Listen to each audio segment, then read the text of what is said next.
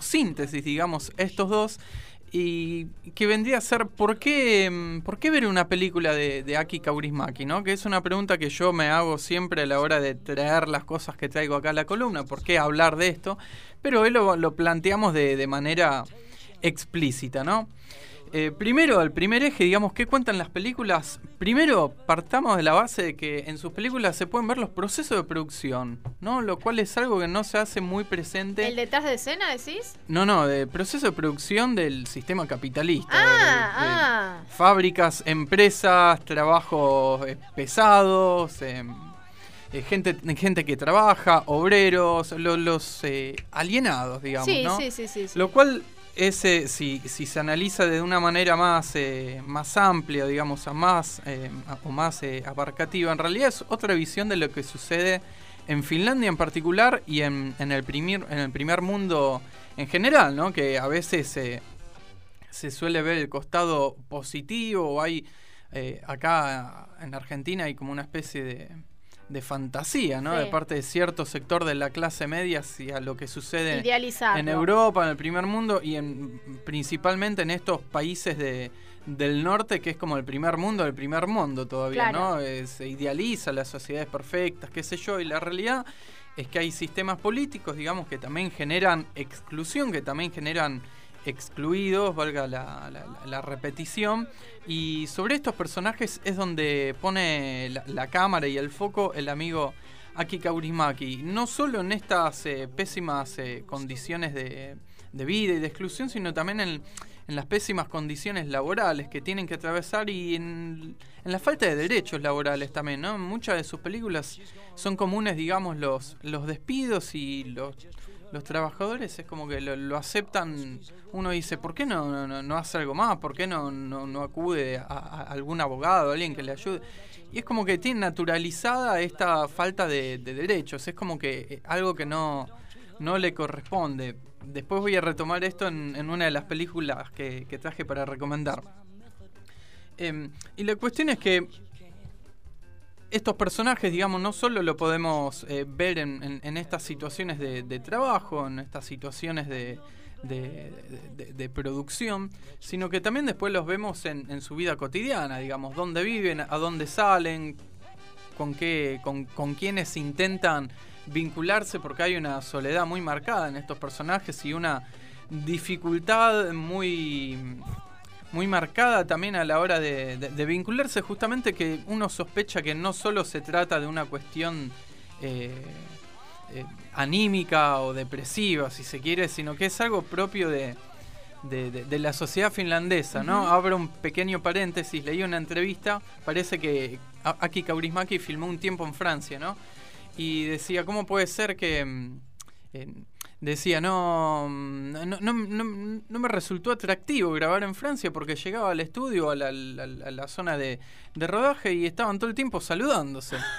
eh, dándose besos, qué sé yo, y decía, en Finlandia también no- nos queremos y qué sé yo, pero no estábamos todo el tiempo dándonos besos, ¿no? Y yo decía, no, no, no veía el, el- el momento de empezar a, a rodar. Cierro paréntesis. A Menos mal pesar que no vino a la Argentina. Menos, sí, bueno, en- O algún otro país heredamos quizá no esa sé. cuestión un poco francesa y creo que potenciada incluso, ¿no? Por la, la- la condición argentina. La cuestión es que más allá de todas estas historias eh, eh, duras, digamos, de gente excluida, de pésimas condiciones laborales, falta de derecho, de dificultades para vincularse entre sí eh, afectivamente, aparece un halo de luz optimista, digamos, al, al final de sus películas y eso me parece también algo muy, muy, des- muy para destacar de, de- tanto de, de- de- de la obra de, de Kaurismäki y, y de él como persona, porque a pesar de cuando se pone a hablar de las en, de- en sus entrevistas, de, de su, de su visión, eh, es realista porque te habla de, cosas que suceden verdaderamente en el mundo, pero desde una perspectiva medio pesimista, nihilista, pero se filtra un halo de luz optimista hacia, hacia el, final de, de lo que dice y hacia el final de sus películas, justamente. Y lo, mm, lo llamativo, digamos, es que, mm, que esta solución que propone eh, o, que ofrece, digamos, Kaurismäki ante las eh, ante lo- la- la- la- las crisis existenciales o los problemas del mundo no son grandes revoluciones, sino hechos concretos, prácticos. eh, y en concreto, en sus películas lo que aparecen son los vínculos de solidaridad ¿no? entre, las, entre las personas y entre los individuos, entre los que están eh, al lado, ¿no? Como decía Spinetta, que recomendaba cuidar al de al lado, enfocarse en el de al lado. Las películas de Kaurismäki están llenas de personajes que se cuidan entre sí y que pasan por situaciones, digamos, que están todos en la misma, ¿no? Sí. Y a pesar de estar en esa en ese caos, digamos, eh, tienen la posibilidad de, de darle una mano al, al que al que tienen al lado, ¿no? Aparece hay un- una esperanza chiquitita que, como decía, no es algo, una propuesta ideológica, sino que es un hecho práctico y, y concreto. Sí, eh, digo, eh, eh, pensando en esto de desidealizar, ¿no? Quizás las, los, los países más desarrollados, eh, no, no, no encontrar en lo material como ese elemento salvador de la humanidad, sino eso, el, lo más cotidiano, el encuentro Sí. cotidiano, ¿no? El acercamiento. Una la palabra, un gesto, Ajá. un, una- ¿Y un cuánto, ¿Y cuánto hay? acontecimiento. Estoy pensando en esto. ¿Cuánto hay este, en esto que vos decís que, que en su país, bueno, hay altas tasas de, de suicidio? Las ¿Cuánto había hay- más que ahora. Claro, ¿cuánto hay de, en, en su obra de un llamado de atención a... No sé, digo, estoy pensando así Sí, como, sí, sí. como velozmente, ¿no? A, a, a- a la propia sociedad, ¿no? A decir, che, eh, esto, esto está mal y deberíamos poder salvarnos de esta manera. Creo que lo- el, el llamado que, que hace él es, eh, es de, de exigir, digamos, una, una participación más, más activa de, de- del Estado a la hora de, de atender estas cuestiones que mm, como para, para dejar de lado o superar, digamos, esta marcada individualidad que se daba en, la, en, en esta sociedad finlandesa de los años 80 y en el hecho de decir, loco, hay gente que necesita ayuda y que está como eh, encerrada en sí misma y no puede manifestar toda esa basura que, que basura existencial que, que tiene adentro, ¿no? Paso al segundo eje, ¿cómo cuenta Kaurismäki estas historias en sus películas? Primero, eh, la, la primera característica que uno puede apreciar es que si ves dos o tres o cuatro películas, en general aparecen los mismos actores, ¿no? Que eso, vieron que hay directores que en todas obras laburan más o menos los mismos actores, hay otros directores que cambian de elenco constantemente. En, en el caso de Kaurismäki aparecen en general los mismos actores que a mí me, me parece que esto favorece el hecho de que uno como espectador empatice con los personajes, ¿no? Que esto es otro hecho que hay que destacar, digamos. Kaurismäki no es que te, te los idealiza o los, los pone en el rol de víctima. Son gente que atraviesa las situaciones que, que atraviesan, aunque sin perder la inocencia, ¿no? Cada tanto se mandan alguna alguna macana, se meten en problemas, cometen algunos eh, hechos, digamos, que uno los podría eh, juzgar como al menos los podría cuestionar éticamente, Claro. etcétera. Así que me parece que el hecho de que use los mismos actores ayuda a generar eh, una mayor empatía a lo largo de a, través de la acumulación de las películas que se observan. Después, a nivel técnico, digamos, es un director que utiliza encuadres precisos, una eh, paletas de colores eh, muy, muy sutiles, muy cuidadas, con iluminaciones muy, muy cuidadas, composiciones minimalistas, no solo desde lo visual, sino también desde, desde lo auditivo, con un uso muy copado, a mi gusto, de, del silencio. No, no es que te llena la, la película de diálogos y de, sonidos, sino que justamente eh, le da un poder a la imagen tal, digamos, que eh, se, se potencia, digamos, con, con un uso muy, muy- una aparición muy marcada de, de los, eh, de los silencios, ¿no? Y esto se relaciona a otro de los elementos de, la estética de, de Kaurismäki, que es el de la música, que aparece no solo como recurso cinematográfico, sino también como elemento al que recurren los personajes de, estas historias, ¿no? Eh, la- las canciones que suenan en las películas de Kaurismäki, en la gran mayoría de los casos, eh, podemos ver a, las bandas que están tocando las canciones en bares, ¿no? Bares a los que van estos personajes a, tomarse un- una. A tomar. a, a escabiar, básicamente, ¿no? El alcohol aparece mucho, eh, aparece mucho. bueno, los cigarrillos también.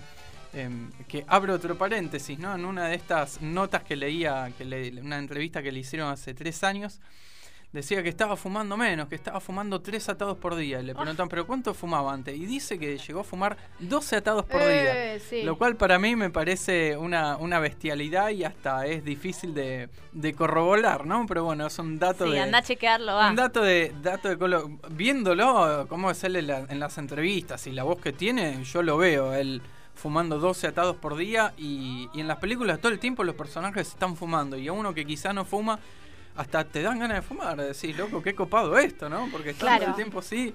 Bueno.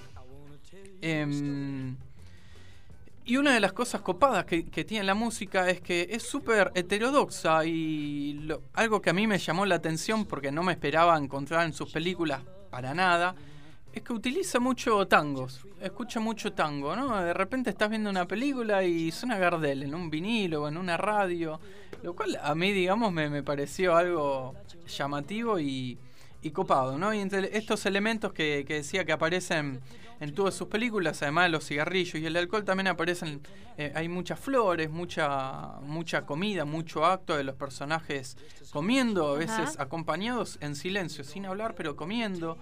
Eh, aparecen mucho los perros, que me parece que es un, un significante muy, muy particular en la, en la obra de, Kaurismäki y que se refuerza si uno ve algunas entrevistas y, dice que en- encuentra el sentido en la vida en la compañía de su perro, por ejemplo. ¿no? Eh, eh, es amigo de los perros, parece. Y pasando al tercer eje, antes de mencionar brevemente algunas películas para ver, ¿por qué ver una película de Kaurismäki, no? En primer lugar, me parece que los temas que, que podemos encontrar en sus películas, principalmente estos que se vinculan a los de a los trabajadores alienados, digamos, es que mm, son temas que se, se encuentran ausentes, digamos, en el cine convencional, entendiendo cine convencional como aquel que nos llega de una manera más, eh, más fácil o- sin, o, que, o que no requiere de un esfuerzo de parte de uno para, De rastrear. para verlo, ¿no? Claro. Claro, no es que tenés que eh, buscar, eh, investigar, es el, el cine que tenemos ahí, sea en la plataforma y en el medio que sea, sea acá en un shopping o a través de una, de, de- de una plataforma de, de streaming.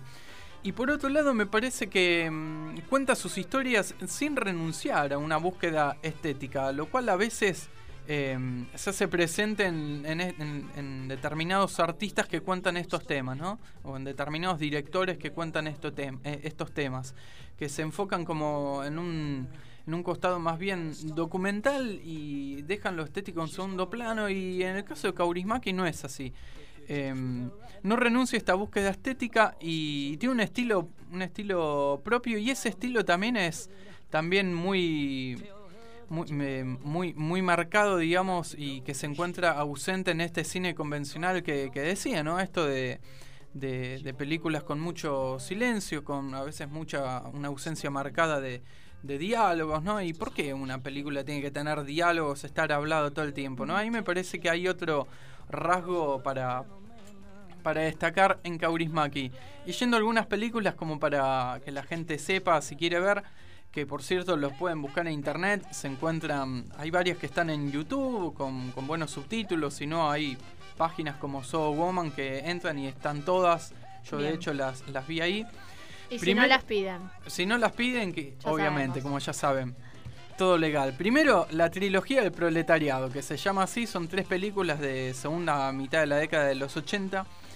Que la primera, Sombras en el Paraíso, del año 86, que es la historia de, de amor entre un conductor de un camión de, de recolección de residuos Sí. y una chica que primero trabaja en un en una especie de de, de- de supermercado, aunque no, no una cadena importante, sino lo mercado. Un, mercado, mercadito, sí, ¿no? Un mercadito, sí. que en determinado momento la rajan porque, claro, la hija del, del dueño eh, cumplió 18 años y como ya está en edad de necesitar un De laburito, laburar, qué la sé yo, reemplazan. la sí. rajan a ella. ¿Y por qué la rajan a ella en primer lugar? Porque es inmigrante, ¿no? Y ahí aparece otra Claro. cuestión que es también eh, no solo los trabajadores, sino también la cuestión del inmigrante, que Kaurismäki trabaja en las últimas películas, que todavía no las vi, pero si quieren, dentro de un par de meses traigo la segunda parte de la columna Kaurismäki.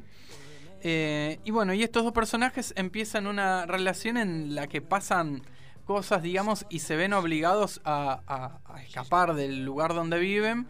Eh, que ese es otro de los rasgos que uno suele, que, que se suelen encontrar eh, en las películas de Kaurisman, que no los personajes realizan o se ven en determinadas situaciones que tienen que escapar por unos días.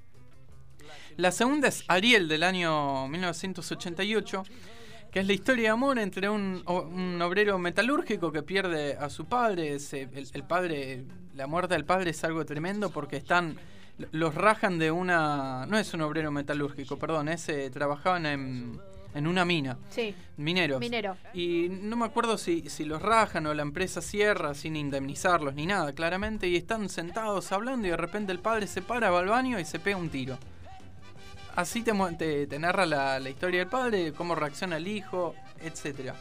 Es la historia de amor entre este hijo, digamos, y una empleada que vendría a ser como una empleada estatal o administrativa.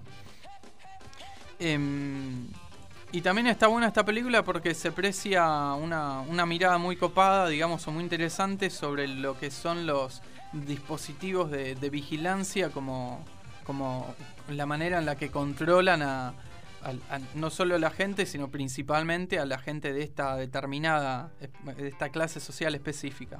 Y la tercera de esta trilogía es La chica de la fábrica de cerillas del año 1990, en la cual creo que es la película, al menos de las que vi yo, en la que más se puede ver el proceso de producción, ¿no? Los ponen en la máquina y uno, los primeros 10 minutos de la película son como desde un pedazo de madera enorme se terminan construyendo miles de fósforos que también tiene un... Esta quizás es la que menos tiene una, un final eh, optimista o, esperanzador. Y la cuarta película, más allá de que, eh, que, no forma parte de esta trilogía, pero que se parece mucho en, en tema y en estética porque es del año 1990, es Contraté un asesino sueldo, que es una, una película en la que se puede apreciar otro rasgo de este autor, que es el, humor absurdo, digamos, ¿no? No sé si tengo un minutito para contar de qué... Un minutito nada más, bueno. Eh, es, la historia de. arranca medio. El comienzo es medio kafkiano, ¿no? Vemos a un hombre de unos 45, 50 años yendo a trabajar todos los días en el mismo escritorio, haciendo la misma labor eh, rutinaria, sí. Claro, hasta que no, no socializa con nadie porque todos los compañeros de trabajo almuerzan separados y él está solo esperando ahí el momento. Tiene unas eh, dificultades para socializar muy, muy marcadas, ¿no? La cuestión es que lo llaman y le dicen, mira, eh, como ahora la empresa vos sabés que va a pasar a manos de privados, tenemos que hacer un recorte. Y mm, vos sos francés, ¿no? Le preguntan, sí. Bueno, así que básicamente lo, lo raja, ¿no? Y ahí se lo rajan en primer lugar a él porque es inmigrante, ¿no? Y, y, es muy violenta esa imagen porque hay una pila de relojes arriba de la mesa y no le indemnizan ni nada. El tipo había estado laburando como 20 años ahí. Le dice, bueno, toma, elegiste un reloj que, te lo regalamos. Y se va. La cuestión es que el, tipo va a la casa, eh, compra una cuerda, eh, se quiere ahorcar, ¿no? Lo que sucede es que ni siquiera en, el sucucho, digamos, que él alquila, ni siquiera tiene una viga, una parte sólida para, para, para, soportar el peso. Entonces se cuelga y rompe todo, ¿no? Quiere, abre el horno, mete la cabeza ahí y cuando está aspirando gas, le cortan el gas por falta de pago. Entonces el tipo que, ¿qué hace? Averigua y va a ver a una empresa, de una agencia de, de asesinos a sueldo los va a ver, tiene, llega a ver al, jefe, digamos, y le dice, bueno, usted sabe que nosotros, bueno, le explica cómo matan personas, y le dice, ¿a quién, a quién tenemos que eliminar? Y él le da una, una foto así, boca abajo, vemos que el, jefe la agarra, y la cámara enfoca la foto, lo enfoca a él, es la misma persona, ¿no? Entonces lo miras y, y el, este personaje le dice, por favor que sea rápido, y me gustaría sorprenderme, ¿no? Entonces, de repente está en la casa de, esperando que lo vayan a matar y aburrido cruza un bar que tenía ahí enfrente con tanta mala suerte o buena suerte, queda a criterio de, cada espectador, que se encuentra con una rubia muy hitchcockiana, ¿no? Y pega onda con la rubia. Una rubia también, que es una trabajadora que vende flores en, en los bares. Eh, y pega una onda, pasan la noche juntos y, y el tipo medio como que se enamora, ¿no? A, pesar de esta dificultad de. Y todo esto, el encargo socializar. sost- se sostenía en pie. Claro. Entonces la rubia le- le- el tipo le cuenta lo que había hecho y la rubia le dice, bueno, anda y, Y de baja el servicio, claro. Porque el jefe le había dicho, mira, cualquier cosa venía a verme y lo cancelamos. Eh, y la cuestión es que el tipo va al lugar donde se había encontrado con esta gente y se encuentra el edificio derrumbado. Entonces no tiene un lugar al cual Acudir. acudir para cancelar este trato. Todo esto que acabo de contar son los primeros 20 minutos de la película, ¿no? No es que estoy spoileando nada, es solo la introducción de la historia. Y después queda una hora de película. Ah, no nos La- vas a contar qué pasó. No, claramente, la tienen que ver. Contraté un asesino sueldo del año 1990. La vamos, la vamos a mirar entonces. Eh, Ale, muchísimas gracias por la participación de hoy y nos estamos encontrando la semana que viene. Gracias a ustedes, Te obviamente. digo que yo la voy a ver porque quiero saber cómo termina. Dale. Ya me dejaste ahí la intriga. Todo otra vez. Como la marea, nada la detiene. Un loop radiofónico.